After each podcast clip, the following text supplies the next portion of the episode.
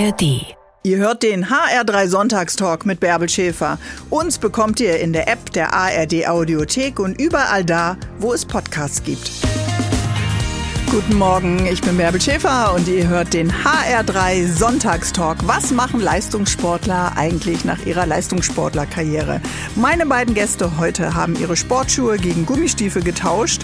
Sarah und Michael Niedrich haben ihre Karrieren als Leistungssportler an den Nagel gehängt und sich dann einfach mal in ein neues Abenteuer gestürzt. Sie sind in ein Gut in der Eifel gezogen, beide ohne jede landwirtschaftliche Erfahrung, sind aber heute mal vom Dorf Dorf in die Stadt gekommen, nach Köln und äh, sind jetzt bereit für den HR3 Sonntagstalk hoffentlich. Guten Morgen, liebe Sarah und lieber Michael Niedrich. Hallo, guten Morgen. Schönen guten Morgen. So, die beiden ehemaligen Leistungssportler haben das Land verlassen und äh, ihr seid in der großen Stadt in Köln. Was macht ihr denn da heute? Sonntagmorgen hat nicht alles auf, oder? Äh, ja, das stimmt. Nee, wir, ja, wir, wir sind extra für dich hier hingekommen. Wahnsinn. Ja. Äh, seid ihr noch äh, stadttauglich? ihr seid ja jetzt schon einige Zeit auf dem Land in der Eifel. Also es war schon viel los hier, muss ich sagen. Also Michi kommt ja schon noch ein bisschen öfter noch als ich in die Stadt, weil er ja schon auch noch hier arbeitet, aber ähm, jetzt so direkt Innenstadt, Innenstadt, da bin, sind wir jetzt durch und äh, ja, habe ich schon gedacht, hey, hier ist ja wirklich High Life an so einem. Ja. Vor allen Dingen, wenn wir mit unseren Kindern manchmal in der Stadt sind und die das ja noch weniger kennen als wir dann ist manchmal schon mal ein Highlight, wenn dann Romy auf einmal eine Rolltreppe sieht und sagt, guck mal da, eine Rolltreppe. Oder letztes Mal hat sie gesagt, Papa, da liegt Müll auf der Straße. Ja, das ist, doch, das ist doch das Abenteuer der Dorfkinder, wenn sie dann die Großstadt entdecken. Umgekehrt ist das natürlich ganz genauso. Also umso schöner. Ihr habt drei Kinder und ihr habt ja eine große Entscheidung getroffen. Ist nicht so, dass ihr gar keine Stadterfahrung habt, ja. Also mhm. Kiel ist ja auch eine pulsierende Großstadt, aber ihr habt euch jetzt für ein Gut, ein großes Gut in der Eifel entschieden und seid dahin gezogen. Was genau. ist denn gerade los in der Landwirtschaft? Wir haben Anfang Dezember. Schläft da alles im wintergrünen, müden, braunmatschigen Winterschlaf, Sarah? Ähm, ja, nicht, nicht ganz. Also ähm, ich bin gerade dabei, mich auch ein bisschen zu informieren. Äh, es gibt doch einige Gemüse, die man auch im Winter anbauen kann. Also wir haben noch Rosenkohl, wir haben Lauch, wir haben Pastinaken mhm. und ähm, ja, einige Kohlsorten noch da. Also es ist noch, ähm, es ist noch nicht ganz alles braun. Es gibt noch ein bisschen was zu ernten und haben natürlich auch noch Vorräte und ähm, es ist immer noch lecker bei uns zu Hause. Also, dass ihr euch langweilt beide, da habe ich mir überhaupt gar keine Sorgen mit einem Hof. Aber was ist zu tun im Winter, was man vielleicht im Sommer, wenn man sehr viel mehr erntet oder im Frühling sät oder vor dem Frühling noch äh, Bäume zurückschneidet, was ist zu tun? Oder gilt es da auszuruhen, Michael? Nee, also es ist wirklich so, dass man intensiv mit den Jahreszeiten lebt. Und wenn ich jetzt an, an heute Morgen denke, dann ist es ja so, dass es jetzt schon ein bisschen kälter geworden ist. Wir haben ja äh, eine Heizung nicht so, wie es wahrscheinlich in der Stadt äh, gewöhnlich ist, sondern wir heizen insbesondere mit unserem eigenen Wald, das heißt mit Stückholz. Und da gilt es jetzt in der kalten Jahreszeit auch morgens früh aufzustehen. Ähm, den Stickholzkessel, der dann abgebrannt ist vom Vorabend, wieder mhm. nachzu zu bestücken. Und ähm, das ist so ein Ritual, was, was jeden Morgen oder auch jeden Abend ansteht, was insbesondere im Winter dann auch stattfindet. Ihr seid ja eh Frühaufsteher, Michael. Das heißt, du bist dann ein super Frühaufsteher, um äh, das Haus für die Familie zu heizen. Ich kenne das von einer Husky-Tour in Lappland. Da musste auch einer immer abends auslosen, wer steht früh auf und macht es warm für alle anderen. Ja, also es stimmt schon. Allerdings muss ich dazu sagen, ist es auch ein Genuss. Also wenn man morgens, wenn es noch dunkel ist, ganz alleine rausgeht und es ist noch wirklich auch kalt und aber auch noch glasklar. Man hat die Ruhe, man ist ganz alleine, man hat irgendwie das Gefühl, man ist äh, mitten in der Natur alleine und hat da so ein Ritual und kriegt es dann jetzt auch mit der Zeit auch immer besser hin, dass auch die Heizung auch wirklich dann anspringt, wenn man es will. Das ist schon ein schönes Gefühl. Und die Heizkrise von Habeck ist dann somit an euch vorbeigegangen vom letzten Winter? Ja, also ist sie, weil ähm, das Holz natürlich unser eigenes ist und wir äh, im Zweifel auch immer mit unserem eigenen Holz heizen können. Was allerdings ist, wir haben eine Konstellation gewählt, dass wenn wir mal nicht da sein sollten oder wenn mhm. wir irgendwann zu alt sind, dass unser Pelletkessel anspringt und die, ähm, die Pellets sind auch ähm, dann im letzten Winter auch deutlich nach oben geschossen im allerdings, Preis. Allerdings, allerdings. Also von daher, aber wir konnten immer, weil wir noch jung und kräftig sind, konnten wir immer mit dem Holz dagegen heizen. Genau, jung und kräftig heißt Ende 30 und äh, Anfang 40 witzig. Zwei ehemalige Leistungssportler, die das Abenteuer wagen, aufs Land zu ziehen. Sarah, du musst uns gleich mal mitnehmen auf eine äh, Roomtour, so im Kopf mhm. das ein bisschen beschreiben. Und ja, wie geht Glück äh, auf gut Glück äh, mhm. nach einer äh, oder nach zwei Leistungssportler- und Sportlerinnenkarrieren? Darüber reden wir heute an diesem Sonntagmorgen. Ich freue mich, dass ihr meine Gäste seid. Bis gleich, ihr beiden. Meine beiden Gäste heute im HR3 Sonntagstalk waren beide Profisportler, Sarah und Michael Niedrig. Sie zweifache Europameisterin im Beachvolleyball, er Profi-Fußballer in Köln und Kiel. Und die beiden, und, oder nicht die beiden, sondern ihr beiden, ihr habt euch ja auf eine ganz besonders lustige Art und Weise äh, kennengelernt. Michael, erzähl doch mal. Also es war so, ich bin damals von, von Köln nach Kiel gewechselt und war in einer Beziehung, wobei die Beziehung ähm, dem Wechsel nicht standhielt und dann war es für mich eigentlich so, dass ich mich so ein bisschen neu orientiert habe und mir überlegt habe, wer könnte denn äh, an meiner Seite passen? Also was für ein Typ von, von, von Frau möchte ich dann gerne an meiner Seite haben? Ja. Ja, Was waren Punkte, die dir unglaublich wichtig waren? Genau, Klug, es ging, intelligent. ja, natürlich. Alles ja. habe ich ja, habe ich ja im Nachhinein äh, gefunden, wusste ich ja. Ja, aber ich wollte jemanden haben, der vielleicht ein bisschen robuster ist, der Selbstvertrauen hat, mit dem man auf Augenhöhe sprechen kann und der vielleicht auch alles nicht so ganz so ernst nimmt. Also jemand, der vielleicht durch den Sport auch so geprägt äh, wurde, der in eine ähnliche Richtung geht wie ich. Mhm. Und da habe ich mir das zumindest in der Theorie überlegt, dass er so eine Person äh, passen könnte. Und ähm, naja, mit diesem Bild im Kopf bin ich dann eines Morgens am, am Küchentisch und damals las man noch Zeitung, habe ich die Kieler Nachrichten gelesen. Es wurden die Sportler des Jahres von Kiel wurden äh, vorgeschlagen zur Wahl und unter anderem war halt auch Sarah dabei und da habe ich gesagt, ach, ja, das, das sieht ja ganz nett aus. und, Sarah, also ja. da könnte noch ein anderer Level von, ach, das sieht ja nett aus. Ähm, ja, also ich, äh, er hat mir dann tatsächlich, er hat mich dann angeschrieben über unsere Homepage, ganz offiziell, hat sich allerdings noch äh, einen, kann man sagen, Künstlernamen, also er hat sich einen anderen Namen gegeben, weil er Angst hatte, ähm, er wusste nicht so genau, wo die ankommen. Und äh, ja, und war dann sehr frech in seiner, ähm, ja, in seiner Mail. Und äh, das fand ich irgendwie ganz interessant. Also es war jetzt Aha. nicht so diesen, äh, dieses Honig um den Bart schmieren. Ich habe dich in den Kieler Nachrichten gesehen und äh, ja. das sah schön aus, sondern ähm, ja, hat irgendwie... Suche robuste Frau, die mit mir das Leben teilt. Bitte melde dich. So war es, genau. Ja, so ähnlich. Naja. Aber stimmt das denn, was Michael, was du gerade angesprochen hast, finde ich ganz interessant, die Erfahrung des Leistungssport äh, zu teilen. Ist das etwas, was schon äh, außergewöhnlich ist? Ist und was vielleicht in Beziehung vorher ein, ein Thema war? Ja, also auf jeden Fall. Ich denke, dass, dass, äh, dass wir da einfach ganz viel mh, mm, Verständnis hatten für das Leben des anderen, auch wenn wir tatsächlich auch unseren Leistungssport unterschiedlich gelebt haben, so würde ich es ähm, mhm. beschreiben. Aber trotzdem ähm, war dann ganz, ganz tiefes Verständnis, was jetzt keiner Worte bedurfte. Und, ähm, Wofür? Macht das mal für uns äh, nicht oder fast nur Profisportler. ja? ja, also so für, ähm, ja, ich würde sagen, für diese Kompromisslosigkeit. Mhm. Ne? Also, dass man einfach, ich hatte vorher immer Beziehungen, die da, oh, musst du schon wieder los und jetzt bist du wieder weg weg und Eifersucht und so weiter. Aber dass einfach dieser Sport, den man liebt, auch ähm, bedeutet, wenn man den auf dem Level macht, dass man eben in meinem Fall eigentlich 300 Tage im Jahr irgendwo unterwegs ist und am ähm, Strand sitzt und Cocktails trinkt. Genau so. Ja. ja. naja, das stimmt. Endlich natürlich. sagt's mal einer. Endlich wird's mal ausgesprochen. Klar, deutsche Meisterin, äh, Europameisterin, Teilnahme an der Olympiade kriegt man natürlich nicht, wenn du zu Hause auf der Couch bleibst und Netflix-Serien streamst, ne? Genau. Und das muss man einfach, diese Entbehrungen und ähm, diese Sicherheit, die man dann auch in dem, in dem, vielleicht in dem Selbstbewusstsein hat, dass man ähm, ja, dass man auch der Richtige für den anderen ist, auch wenn mhm. der jetzt auch mal öfters weg ist oder so. Das war schon eine ja, einfach eine Sicherheit, würde ich sagen, die, ähm, die geholfen hat, diese äh, an sich schon schwierige Beziehung, die zu führen war, über verschiedene Kontinente irgendwie äh, zu erhalten, ja. Hm. Wenn die Ziele, die ihr Leistungssportler oder Ex-Leistungssportler und Sportlerinnen euch ja steckt, im Fokus äh, etwas schwächer werden und irgendwann kommt ja der Moment des Abschieds, welche Ziele steckt man sich denn dann? Also da stelle ich mir immer eine große Lücke vor. Ähm, nee, eigentlich ehrlich gesagt gar nicht, weil es ist, ähm, das Schöne ist, dass man sich danach wirklich nochmal sammeln kann und mhm. überlegen kann, was möchte ich denn jetzt eigentlich? Ich meine, klar, wir waren dann auch schon ein paar und dann hatten wir natürlich auch gemeinsame Ziele, aber dieser Leistungssport, so schön er war und so viele Privilegien er uns schenkte und auch ähm, ja einfach ähm, es ist hat halt alles seine Vor- und Nachteile. Ist er mhm. einfach sehr sehr äh, fremdbestimmt.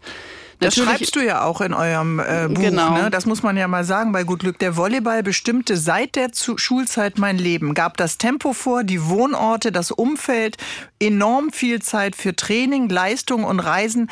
Eigentlich hat er alles dominiert. Also wenn du jetzt genau. sagst, ach nö, da, da war gar nicht so eine große Lücke, dann erstaunt mich das so ein bisschen. Ja, weil, weil ähm, das Schöne ist, die wird ja, man, man kann die dann halt selber füllen, ne? Mhm. das, was danach kommt. Also was, was tatsächlich, was ich zugeben muss, dass die Lücke schon erstmal gefühlt da war aber, ähm, aber nicht so lange. Man, man muss sich dann halt einmal irgendwie ordnen und überlegen, okay, das ist jetzt vorbei, was möchte ich denn jetzt eigentlich, was möchte ich denn jetzt hm. eigentlich? Dann würde ich gerne gleich mal von euch beiden wissen, ob das dann so leicht ist, so einen neuen Fokus zu finden, weil das war ja die Leidenschaft Nummer eins, das war Plan A. Ja, das, so wie du es jetzt äh, äh erzählst oder wie es bei mir ankommt, guckt man dann, wie kann man das ersetzen und wie findet man das, womit man es ersetzt. Ja, wollen wir gleich vielleicht drüber reden? Ja, genau. Bis gleich. Bis gleich. Bis gleich.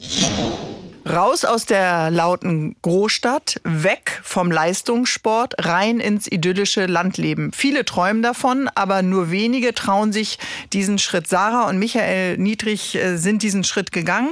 Sarah, lange Zeit Profi-Beach-Volleyballerin.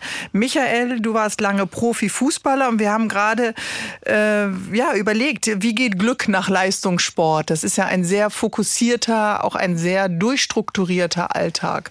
Also eigentlich kann man sich auch erstmal locker machen, aber ihr habt gesagt, wir übernehmen einen Hof. Da ist ja wieder Verpflichtung angesagt.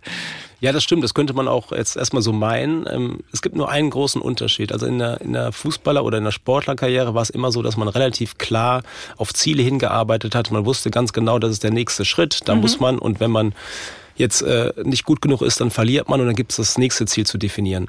Jetzt in unserem neuen Leben, sage ich mal, da geht es eher darum, dass wir die Dinge, die wir tun, dass die an sich schon das Ziel sind. Also der Weg ist das Ziel. Also mhm. wir wollen nicht fertig werden. Unser Konzept ist auch, dass wir niemals fertig werden können. Wir äh, setzen die Dinge um und, bin, äh, und finden Befriedigung im Umsetzen. Und das ist ein Riesenunterschied im Vergleich zu dem Leben davor. Mhm. Und wenn man jetzt die Dinge macht, die wir uns auswählen und die sind ähm, für uns sehr befriedigend, dann, dann ist das wirklich eine andere Form von Leben und auch eine andere Form von Glückseligkeit. Hm. Wenn man das dann annimmt, dann klingt es nach einem permanenten Strom, also ohne anzukommen jetzt, wie du sagst, bei dem Pokal, bei der Meisterschaft, auf dem Treppchen ganz oben. Aber was beides ja gleichzeitig auch hat, ist Disziplin. Also das ist ja das überschneidende Momentum. Das stimmt. Und wir haben es auch sicher in unserer äh, Sportlerkarriere gelernt, dass man auch mal beißen muss und dass man auch mal vielleicht ähm, ein Stück weit über die Grenzen hinweggeht. Und das ist auch hier manchmal der Fall, aber es hat eine andere, ich sag mal, eine andere Gelassenheit. Also mhm. wir sind, und natürlich ist es, wenn jetzt irgendwo ein Loch im Dach ist, dann müssen wir sofort agieren und müssen auch dann, wenn es sein muss, die Nacht durcharbeiten. Aber in der Regel ist das so, dass wir die Themen, die wir auf dem Gut bearbeiten, eher ähm, ja auch die Zeit, die Zeit uns gönnen können und ein Stück für Stück arbeiten und haben nicht diesen Druck, morgen fertig sein mhm. zu müssen. Oder auch immer in Höchstform sein zu müssen, immer auf den Punkt funktionieren zu müssen. Das gehört ja auch zum Leistungssport dazu. Ja, genau. Also ich habe jetzt auch schon häufiger gesagt, im Leistungssport war es so, du musst es immer 100 Prozent geben und wenn du es nicht geschafft hast oder selbst wenn du es geschafft hast, kam irgendeiner und ist an dir vorbeigezogen. Mhm. Und hier schafft man vieles ja auch mit 70 Prozent umzusetzen. Also das ist ähm, schon von, von der Haltung ein grundlegender Unterschied, ob du immer an deine Grenzen gehst oder manchmal darüber mhm. hinaus. Und dann hast du im Sport ja häufig auch noch so Themen, dass, dass der Körper manchmal nicht so funktioniert und du selber auch nicht weißt, wie kann ich jetzt im Körper dann auch jetzt in diesen Momenten, kann ich ihn dann noch pushen oder will ich das mhm. überhaupt oder ist es der richtige richtige Weg. Aber gab es denn, Sarah, auch einen Abschied von diesem urbanen Leben? Also das letzte Mal mit den Mädels feiern oder äh, ich meine, das ist ja jetzt nicht ganz weg. Ihr seid in der Eifel und äh, Köln ist jetzt nicht so weit, aber es ist ja schon eine grundsätzliche Entscheidung. Mm, das stimmt auch, das, das war aber eher ein Prozess und kein so ein ähm, abrupter Abschied, mhm. weil ähm, wir uns auch schon, als wir unser erstes Kind äh, bekommen haben, überlegt haben, sollen wir rausgehen und da uns ganz bewusst irgendwie so für uns gemerkt haben, irgendwie sind wir noch nicht so weit. Wir genießen diese Vorteile der Stadt noch zu sehr mhm. und ähm, ja, fühlen uns wohl, die Wohnung ist noch groß genug und das kam dann erst so mit dem zweiten Kind, mit unserer Tochter ja, dass wir irgendwie gemerkt haben, boah, es wird eng und ähm, ja, so richtig rausgehen, das klappt auch nicht mehr und die Vorzüge, die wir hatten, das, die, von denen haben wir nicht mehr so viel. Und dann kam irgendwie so dieser Wunsch ähm, auch nach einem Garten für die Kinder, mhm. weil die dann, da wurde der, der größere eben auch schon so groß, dass man dachte, Mensch, so ein Garten wäre für den auch schön und naja, und so war das eher ein Prozess und äh, der zog sich ja dann auch noch in, mit der Suche in die ja, Länge und, äh, und so weiter. Aber wie habt ihr dann vorher eure Liebe zur Natur ausgelebt? So äh, wie das viele Städter von uns machen, mal am Wochenende rausfahren und hier jetzt im Taunus dann auf dem Feldberg laufen oder äh, kurze Wanderung machen? Oder wie habt ihr das vorher ausgelebt? Mm, ja, so ungefähr auch. Also halt viel mit den Kindern draußen gewesen. Aber ähm, ja, aber im Prinzip nicht so viel. Ne? Das ist ja, man lebt einfach in der Stadt nicht so mit den Jahreszeiten. Mhm. Das, was Michi eben gesagt hat, das ist einfach schon ein Riesenunterschied, dass man diese Natur ganz anders spürt und, ja. und der bewusst wird, das geht so in der Stadt eigentlich nicht in der Form. Hm, also eigentlich seid ihr dann ja ohne Erfahrung, sage ich jetzt mal, für Gartenarbeit, Landwirtschaft äh, rausgezogen mit diesem Gut. Ne? Das ja. spricht ja schon für sehr viel Selbstvertrauen. Auf jeden Fall müsst ihr einen Werkzeugkasten oder sowas gehabt haben. Äh, Selbstvertrauen, Schrägstrich, Naivität vielleicht. Ich wollte es nicht so sagen. Steigen wir mal ein in die Naivität. Wir müssen die Roomtour noch machen, Sarah. Bis ah, ja, gleich ja, ja, okay. Heute sind meine Gäste zwei ehemalige Leistungssportler, die sich auf ihrem ganz persönlichen Hof auf gut Glück wiederfinden. Sie haben ein Buch darüber geschrieben und äh, freuen sich endlich wieder Natur zu spüren, Jahreszeiten mit den Jahreszeiten zu leben. Das war für sie in der Stadt so nicht möglich. Man könnte natürlich auch sagen, vielleicht waren sie auch ein bisschen äh, naiv. Liebe Sarah, nimm uns doch mit auf euer Gut mal. Wie sieht äh, denn es dort ganz genau aus auf dem Hof? Ich kann euch ja vielleicht mal ein bisschen erzählen, wie das war, als wir da zum ersten Mal angekommen sind. Also wir sind von der Autobahn abgefahren und dann ähm, merkte man schon, es wird deutlich grüner und man sieht so die ähm, ja, die grünen Hügel mit den, Bär, mit den Bäumen und den Wäldern. Und Michi sagte schon, wo sind wir denn jetzt? In Irland. Und dann ähm, fährt man eben weiter und kommt irgendwann in das kleine Dörfchen Urft. Und, und da gibt es einen vorgelagerten Wanderparkplatz und über den fährt man drüber und dann ist man quasi schon in unserer Einfahrt. Und mhm. an der Stelle fragt man sich eigentlich, bin ich noch richtig? Weil ähm, ja, weil es dann wirklich ähm, ungefähr 500 Meter durch den Wald geht. Ähm, rechts plätschert die Urft und äh, links geht so der Hang ein bisschen bergauf und dann ähm, ja, fährt man wirklich durch den Wald, durch den Wald und dann äh, kommt man irgendwann zu unserem Tor und dann eröffnet sich dieser Hof und das ist irgendwie ganz wunderschön, weil das ist, sind insgesamt sind das sechs Hektar, die da äh, mhm. groß ist. Aber das äh, meiste. ein Fußballfeld, Michi, hat wie viel Hektar? Kurzer Vergleich. Also es sind äh, 50 mal 100, sind das 5000, also einen halben. Ja, okay. Mhm. Es war einfach so schön. Also es war einfach so ein, es ist ein ganz, also unabhängig von dem, was wir da jetzt alles schon gemacht haben, schon mhm. also bevor wir da waren, ist es einfach ein ganz besonderer Ort. Und das ist so, also du bist herzlich eingeladen. Es ist wirklich so, wenn man da reinkommt. Ach, bei euch stehen noch so viele Leute, die man. auf dem Wanderparkplatz parken, latschen zu euch hoch und dann denkt ihr, ah, jetzt klingelt noch die Bärbel. Nein, nein, das mache ich nicht.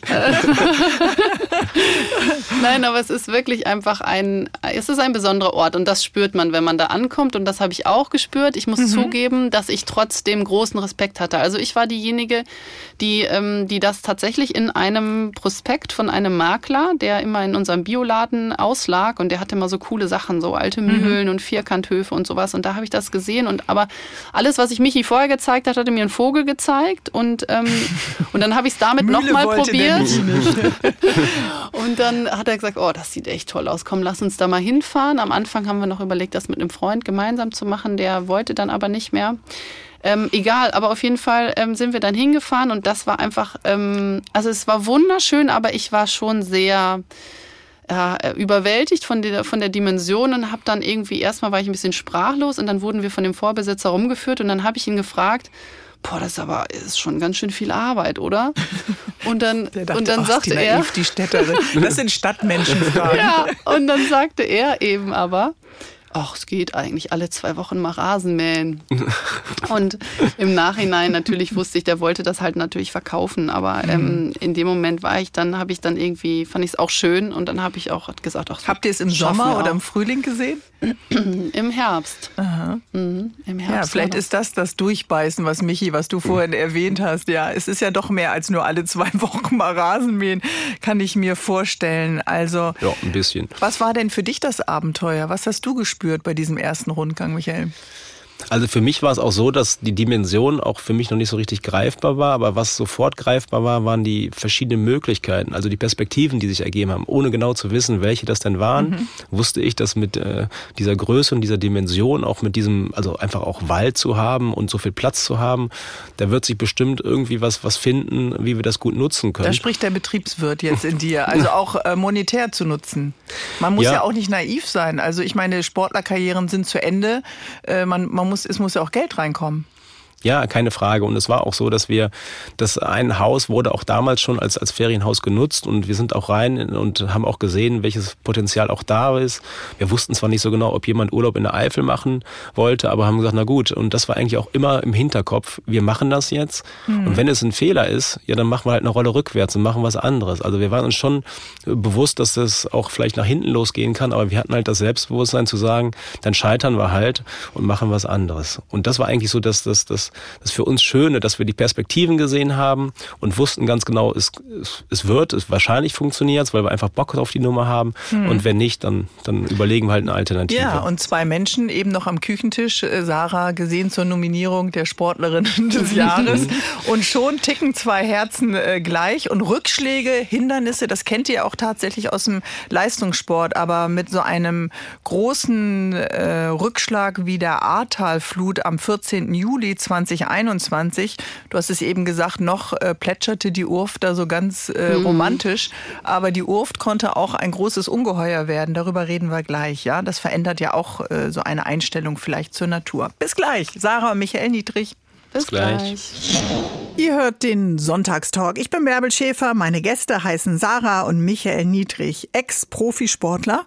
Und auch wenn man draußen einen Sport ausübt, hat man ja mit Natur, mit Wind, Wetter, Regen und Sonne zu tun. Jetzt sind sie Besitzer eines großen Gutes in der Eifel und wir haben schon darüber geredet, ihr beiden. Die Natur spielt bei euch eine ganz große Rolle. Damit hat auch die Flut am 14. Juli 2021 zu tun. Sie hat auch euch getroffen und viel Zerstörung äh, angerichtet. Die Gebäude sind größtenteils unversehrt geblieben, mhm. weil wir eben an, im, im Rosental liegen und ähm, die Gebäude ein bisschen im Hang sind sozusagen.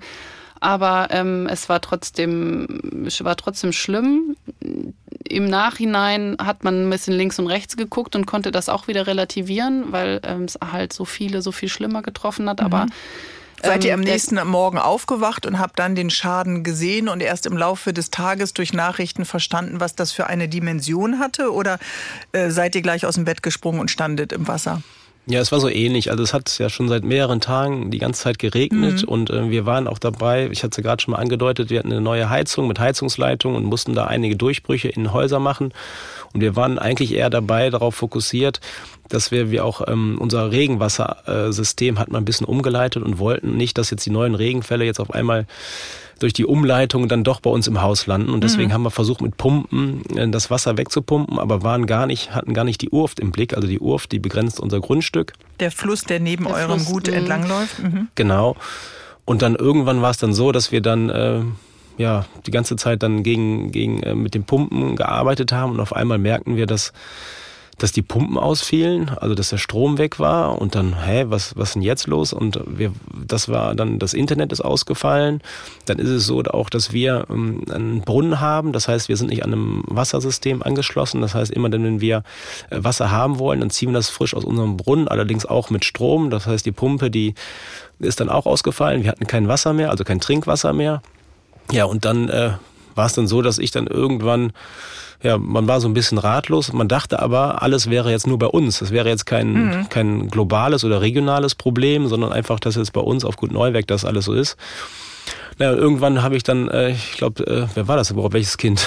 Ein Kind habe ich ins Bett gebracht und habe dann von oben aus dem Haus runtergeschaut und habe dann gesehen, dass die Urft nicht nur über die Ufer getreten ist, sondern mittlerweile ein reißender Strom war. Und dann war eigentlich so erst die Dimension für uns greifbar. Mhm ja, und dann sind wir dann runter, das war am Abend, und haben versucht, noch das zu retten, was zu retten ist. Im Nachhinein natürlich lächerlich. Wir haben da versucht, irgendwelche Sandsäcke hinzulegen, aber irgendwann merkte man, dass die Dimension einfach zu groß ist und wir mussten einfach sagen, so jetzt, jetzt hm. ist es so, jetzt müssen wir zugucken. Die unbändige Kraft natürlich auch, die Gewalt äh, von Natur. Und stand das THW dann irgendwann bei euch an, an der, am, am Tor oder habt ihr Hilfe äh, bekommen oder gab es andere Familien, die viel, viel stärker betroffen waren?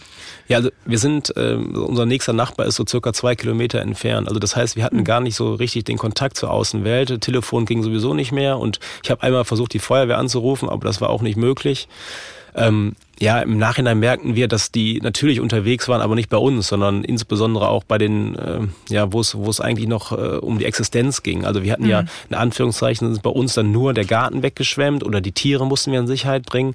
Aber es war in vielen Bereichen wirklich so, dass die Wohnhäuser dann komplett ja. äh, durchgespült wurden. Ganze Existenzen dann ja auch vernichtet wurden. Ne? Mhm. Genau. Und, und das war dann äh, im Moment für uns nicht so äh, greifbar, aber ähm, im Nachhinein hat man das dann insbesondere gemerkt, dass, dass, dass wir da schon noch ein bisschen Glück hatten im mhm. Vergleich zu vielen anderen. Aber viele wären trotzdem, glaube ich, an dieser Stelle bereits verzweifelt oder hätten aufgegeben, hätten gesagt, na gut, in der Stadt äh, hast du einfach äh, dann die Feuerwehr oder THW, die pumpen dir den Keller aus oder dein, dein Hausverwalter oder sonst irgendjemand. Also so dem ausgesetzt zu sein, heißt ja auch äh, selbstverantwortlich handeln zu müssen. Da hätten viele vielleicht schon die Flinte ins Korn geworfen.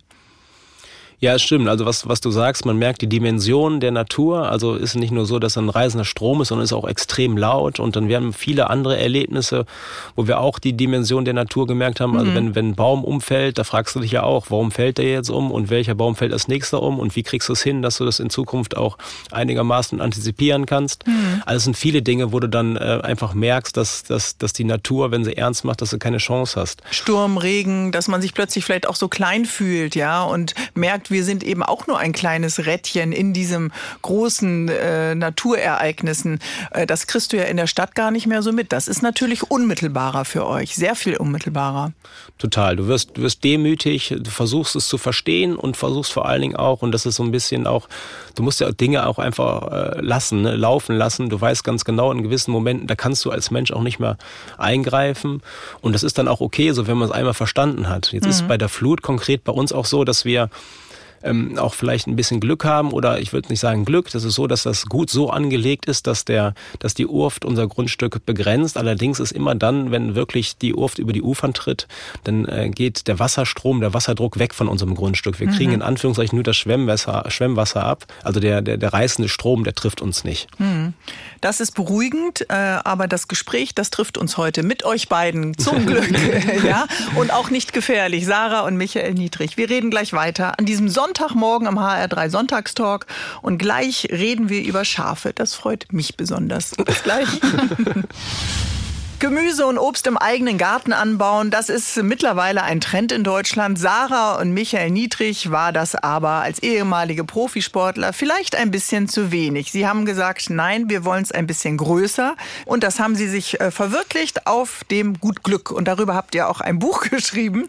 Aber auf diesem Hof leben nicht nur Menschen, ein Mehrgenerationenhaus, sondern auch Tiere. Manchmal, Sarah, du hast es, glaube ich, geschrieben, ist das auch nicht so einfach. Äh, Hühner sitzen auf der Stange, klar, aber dann gibt's auch mal eins, äh, das liegt da einfach nur. Erzähl noch mal. Buch ist, glaube ich, Seite 75. Erst dachtest du, das arme Huhn ist tot, dann hast ja. du es herausgeholt. Was haben die anderen Hühner gemacht? Ah, die anderen Hühner hatten da schon das Weite gesucht. Nee, aber das, das ähm, verdeutlicht, die Geschichte verdeutlicht einfach, wie äh, unwissend wir angekommen angekommen sind und mit wie mhm. vielen Dingen. Also es ist äh, so sinnbildlich, wie wir uns da äh, voranhangeln mhm. und es aber auch ähm, so viel Spaß macht, ne? diese ganzen Sachen so hautnah zu erfahren und das Lernen Statt Menschen, im Sinne von die das Land leben lernen. Begreifen, genau. ähm, da dieses Huhn stand eben nicht mehr auf aus dem Nest und Oma meinte, es sei tot. Ich äh, habe mir Michi geschnappt, weil ich Angst hatte, was, was mich da erwartet. Und wir sind hin und haben mit so einem Holzstöckchen mal oben auf den Rücken so ein bisschen und es war ganz offensichtlich nicht tot. Ähm, und dann, äh, dann haben wir gegoogelt, so wie wir das oft machen. Huhn steht nicht mehr auf aus dem Nest.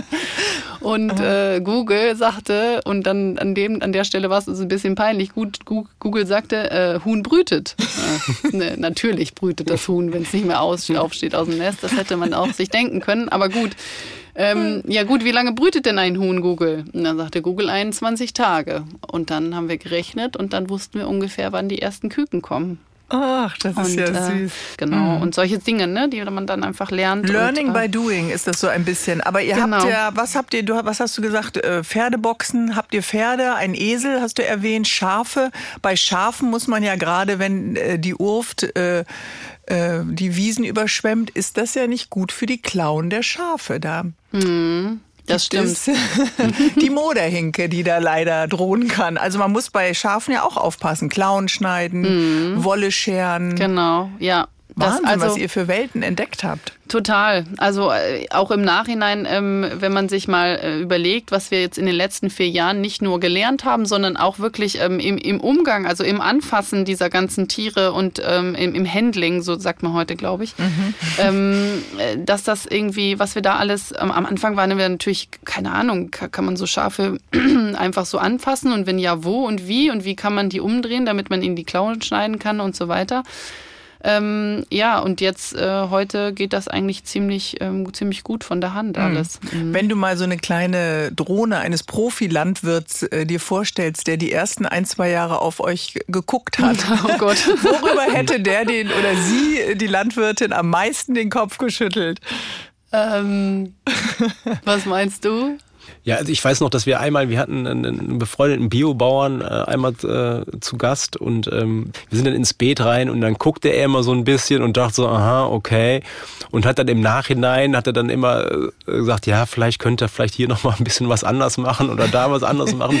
Also so der war, Tipps. ja, der war schon, man hat schon gemerkt, so, eigentlich hätte der jetzt lospoltern wollen, hatte aber noch genug Respekt vor uns, dass er dann, dass er dann uns so ein bisschen beiseite genommen hat. Die sind total lost. ja.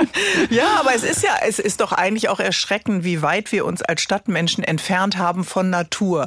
Im, im Grunde schützt man ja auch Kinder davor, sich irgendwie dreckig zu machen. Mhm. Eigentlich äh, erschreckend.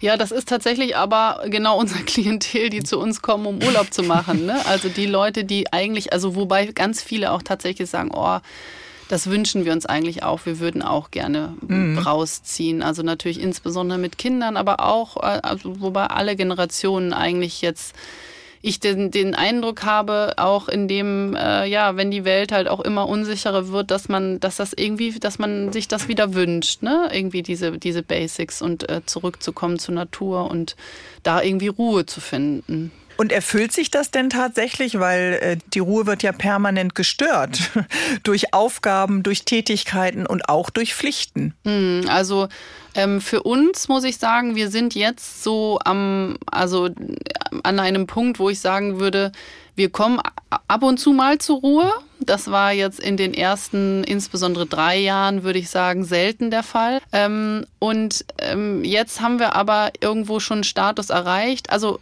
wir waren uns trotzdem eigentlich immer sicher, dass sich das total gut anfühlt und dass es richtig mhm. ist und dass es Zeiten geben wird, wo wir einfach mehr verstanden haben und nicht mehr so ähm, die ja, Aufbaujahre waren das, genau, die Ankommenjahre. Genau, ja. Dann lass uns doch gleich noch mal darüber reden. Ist wirklich immer alles machbar? Wir reden gleich weiter mit Sarah und Michael Niedrig. Ich bin Bärbel Schäfer und ich habe mir heute Sarah und Michael Niedrig eingeladen. Früher waren sie mit den Füßen ganz viel im Sand als Profi-Beach-Volleyballerin äh, oder in Stollenschuhen auf dem Rasen, so wie Michael Niedrig als Profisportler.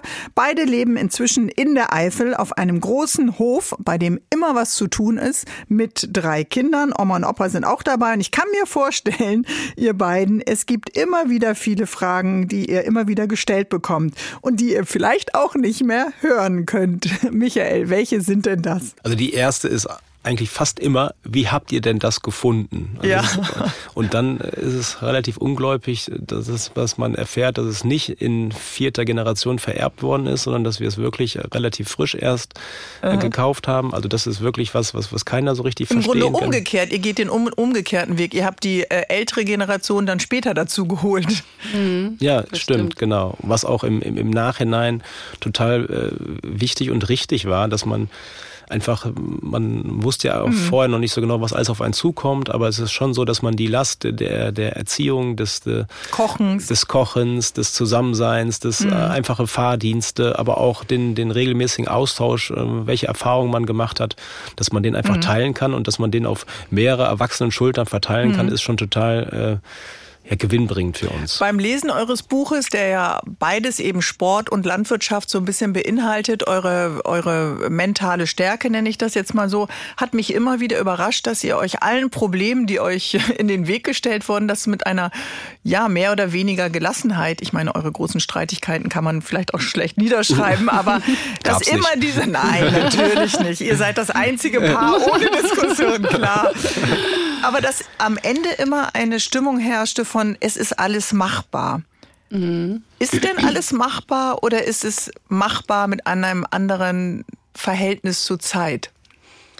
Ich würde gar nicht unbedingt sagen, dass das alles machbar ist. Es ist ähm, natürlich ist alles machbar, aber ergebnisoffen. Also mhm. ähm, wir gehen halt nicht davon aus, dass alles, was wir machen, klappt.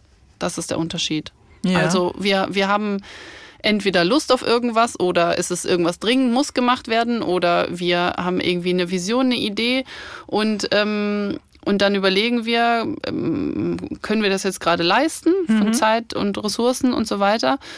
Und dann überlegen wir, okay, und dann kann es halt auch noch schief gehen. Und was machen wir dann? Okay. Aber und selbst, selbst äh, wenn es schief geht und wir haben uns das nicht überlegt, und ich glaube, das ist ähm, auch ein großer Punkt, den, den das Buch äh, hoffentlich auch ausgedrückt mhm. hat, ist, dass ähm, wir eben, wie beschrieben, ganz viele Leute haben, die sagen, oh, das wäre auch unser Traum und wir würden auch so gerne rausgehen. Aber ihr habt es gemacht. Ja, genau, aber ähm, das, das, das Entscheidende ist nicht, dass wir das alles konnten oder wussten, wie es geht, sondern mhm. einfach nur, dass wir um der, der, der, der, des, um den Wert der Niederschläge wissen. Mhm. Also aber das kann vielleicht auch, äh, ja, das schreibt ihr ja auch. Also an einigen Stellen seid ihr richtige Lappen, ja, die das gar nicht äh, hinkriegen. Und dann versucht Bitte? ihr das aber, ja, man kann es doch auch mal so aussprechen. Ihr macht das transparent, dass ihr von bestimmten Dingen vielleicht jetzt, was kann ich wann, wo in meinen Gemüsegarten einpflanzen, mhm. auch keine Ahnung habt. Aber vielleicht kommt es auch daher, dass ihr von euren früheren, so fokussierten Leistungssportberufen genau wusstet,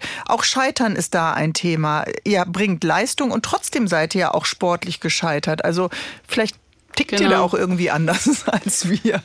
Ja, wobei ähm, man, man muss es ja nur vielleicht einmal im Kopf äh, um, also diesen Schalter umlegen, dass diese Niederlagen und, und Krisen, dass das was Schlimmes ist. Und mhm. wenn man sich das einfach mal bewusst macht, dass, und da kann man einfach nur sein eigenes Leben reflektieren, dass äh, ganz viele Niederlagen im Leben, müssen ja nicht sportliche gewesen sein, äh, super wertvoll waren. Und ähm, wenn man das einfach mal versteht, dann kann Ein man Thema, einfach an dem mutiger, man wachsen kann. Genau, und mhm. ja, wird im Zweifel auch. Also äh, das, dass man, da kann man einfach dann auch mutiger drauf zugehen mhm. mit diesem Wissen. Ja. Das ist ein altes Wort, aber so ein bisschen demütig äh, sein, das klingt äh, auch manchmal durch. Mhm, doch, das ist auch so. Ja. Also ähm, und, und wir, was auch total schön ist daran, wenn man nicht schon denkt, man kann alles und weiß alles, dass man viele tolle Menschen kennenlernt. Ja, Weil, genau. Nicht ähm, nur Google, Dr. Google, genau. sondern eben auch echte, die einem was erklären und die einem helfen. Und davon habt ihr echt ein ganz gutes Netz dafür, dass ihr so weit da draußen wohnt. Ganz genau. Und das ist, ähm, da ist, sind wir auch in der Eifel gut aufgehoben, wobei das wahrscheinlich in, in den meisten ländlichen Gegenden ähnlich ist. Aber der Eifel an sich äh, kann alles, also handwerklich und äh, weiß mhm. einfach viel. Und da ich merke schon, ich muss meinen Mann mal in die Region schicken. bis gleich, ihr beiden. Ja, bis, bis gleich. gleich. Sie haben einen Hof. Gut Glück nennen wir das äh, mal. Sie waren Leistungssportler, Beachvolleyballerin und Fußballer. Äh, beruflich, lieber Michael Niedrich, bist du noch immer mit dem Fußball äh, verbunden. Euer äh, Hof hat äh, die Ahrtal-Flut überstanden. Äh, ihr träumt davon, einen Coworking Space und vielleicht noch eine kleine Werkstatt einzurichten. Ähm, was macht denn das Leben auf dem Land für Städter interessant? Also die Stadtflucht hat ja auch nach und während Corona begonnen. Ähm, was würdest du sagen, ist der Reiz? Es gibt von vielen ländlichen Kommunen momentan auch Projekte zu sagen, komm doch mal für ein Vierteljahr und arbeite hier bei uns. Also zunächst einmal ist es, sagen wir mal, die, die klassischen Fakten. Also was kostet das Stück Land? Ähm, mhm. was, wie kann ich denn auch mich äh, da verwirklichen? Da merkt man auch, dass auch meistens auf dem Land doch schon die Glasfaserkabel verlegt sind. Also man ist nicht so abgeschnitten von der Welt. Und dann, und das ist eigentlich das, was, was wir merken, man kriegt mehr wieder ein Gefühl für sich selbst. Also man, man, man kann, was wir gerade gesagt haben, intensiver die, die Natur wahrnehmen, die Jahreszeiten wahrnehmen und merkt dann selber auch, dass, dass dieser Rhythmus der Stadt, dieses, ähm, mhm. ja, wo man letztendlich mehr und mehr fremdbestimmt ist, so ein bisschen weggeht, man wieder selber seine eigenen Entscheidungen äh, treffen kann und auch vielleicht hier und da mal ein bisschen mehr Zeit hat, weil es mhm. einfach so ist, dass die Möglichkeiten weniger sind. Man hat nicht die, immer die Qual der Wahl, sondern es gibt nur diesen einen Lieferdienst, der einem jetzt das Essen bringen kann oder vielleicht sogar gar keinen. Und äh, so kann man sich wieder auf das Wesentliche besinnen mhm. und wieder mehr ein Gefühl für sich entwickeln und auch die Familie und die wichtigen Dinge des mhm. Lebens. Würdest du oder ihr beide sagen, dadurch, dass auch die Eltern, äh, ich glaube, es sind deine Eltern, Sarah, auf dem Hof mitleben, mhm. äh, ihr nochmal Familie anders feiert jetzt? Also klar, sie sind natürlich große Unterstützer bei der Erziehung von drei Kindern, sind mhm. Mitbetreuer im Krankheitsfall da, wenn ihr arbeiten müsst. Ja, ähm, also auf jeden Fall. Es war ja bei mir auch so, dass ich äh, für den Sport früh mit 15 von zu Hause ausgezogen bin und dann wirklich durch die Welt getingelt bin bis... Du lernst deine Eltern jetzt eigentlich ja. kennen. Hallo. Das ist wirklich ganz schön, ist, die nochmal jetzt ähm, so zu erleben und auch mit den Enkeln zu erleben und zu erleben, wie sie da auch aufgehen äh, mit den mhm. Enkeln mhm. und die Enkel äh, sie auch wirklich ähm, ja, äh, einfordern und ähm, hm. sich einfach auch manchmal lieber von denen ins Bett bringen lassen als von ja, uns. Ja, sonst hätten die vielleicht auch gar nicht so viel Zeit gehabt. Genau. Ist das gut, ein äh, oder der Hof ein Lehrer äh, für euch? Und wenn ja, in welchem Aspekt? Auf jeden Fall ja. Ähm, ich glaube, was, ähm, was wichtig ist, ist eine, eine Priorisierung, die man lernt mhm. weil, weil es einfach so viele Dinge gibt, die, die zu tun sind oder zu machen, äh, die man machen möchte, dass man sich auch da nochmal, ähnlich wie nach dem Sport, genau hinsetzen muss und überlegen. Und da sind wir tatsächlich auch noch nicht ganz am Ende. Aber was genau wollen wir damit? Wir wollen schon vieles so ein bisschen und auch einiges mehr, aber in welche mhm. Richtung gehen wir damit. Das ist, ähm, Dass ihr euch nicht verzettelt. Aber das macht genau. ihr abends immer, äh, so habt ihr es ja geschrieben. Mhm. Dann gibt es nochmal eine kurze Bilanz. Kurz ja. zum Schluss noch äh, im Vorgespräch, als wir uns mit der Redaktion auf die Sendung vorbereitet haben, kam immer wieder das Thema, und das werdet ihr, glaube ich, auch gefragt. Ihr beschreibt es auch in dem Buch, ähm, dass Einsamkeit bei vielen, die aus der Stadt kommen, ein Thema ist. Einsamkeit ist sowieso ein großes gesellschaftliches Thema. Aber viele denken, wenn man abgeschieden wohnt, muss man automatisch einsam sein, aber viele mhm. Städter sind es ja auch unter vielen Menschen. Mhm. Also das äh, würde ich auch tatsächlich, also das war eines der größten ähm, ja, Be Besorg Besorgnisse, Besorgen, mhm. die ähm, Freunde, Bekannte hatten, als wir erzählt haben, dass wir das machen. Oh, seid ihr da nicht wahnsinnig einsam? Und sind wir wirklich gar nicht. Also, mhm. ähm, Kommen die denn alle, die das angekündigt haben, oder muss man sich auch von Leuten verabschieden und kann dann Kontakte nicht halten? Mm, die einen sind jetzt ins nächste Dorf gezogen.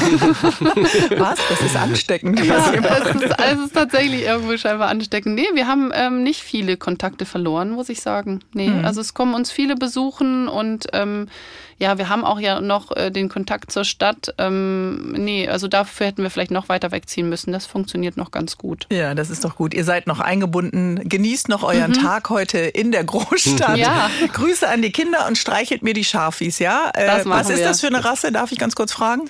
Oh, Nur aus ich, persönlichem es, Interesse. es sind äh, ganz verschiedene und ah. äh, ich bin ehrlich gesagt überfragt. Ich weiß, das eine ist ein Nolana-Schaf, das muss auch nicht geschoren werden, das okay. äh, verliert sein Fell von alleine. Oh. Ähm, dann sind zwei Merinos dabei und mhm. die anderen. Äh, Googlest du nochmal? Google ich nochmal. ja, freue mich. Danke euch beiden, Sarah und Michael Niedrig. Alles Liebe für eure Zukunft. Das ist ja auch wichtig, dass man gleich tickt und äh, sonst kann es vielleicht wirklich einsam werden. Danke für das Gespräch. Tschüss. Vielen Dank. Tschüss. Wir danken. Bärbel Schäfer, der Sonntagstalk in HR3. Na, auch Lust auf eigenes Gemüse bekommen? Immer mehr Menschen entdecken den Garten für sich. Im Podcast Garten, alles Möhre oder was vom NDR kriegt ihr Tipps rund um das Thema. Wie geht Pflanzenschutz? Zum Beispiel im Einklang mit der Natur. Welcher Garten ist am besten für Bienen und Vögel? Welches Gemüse sollte am besten nebeneinander angepflanzt werden? Hört doch mal rein in der ARD Audiothek.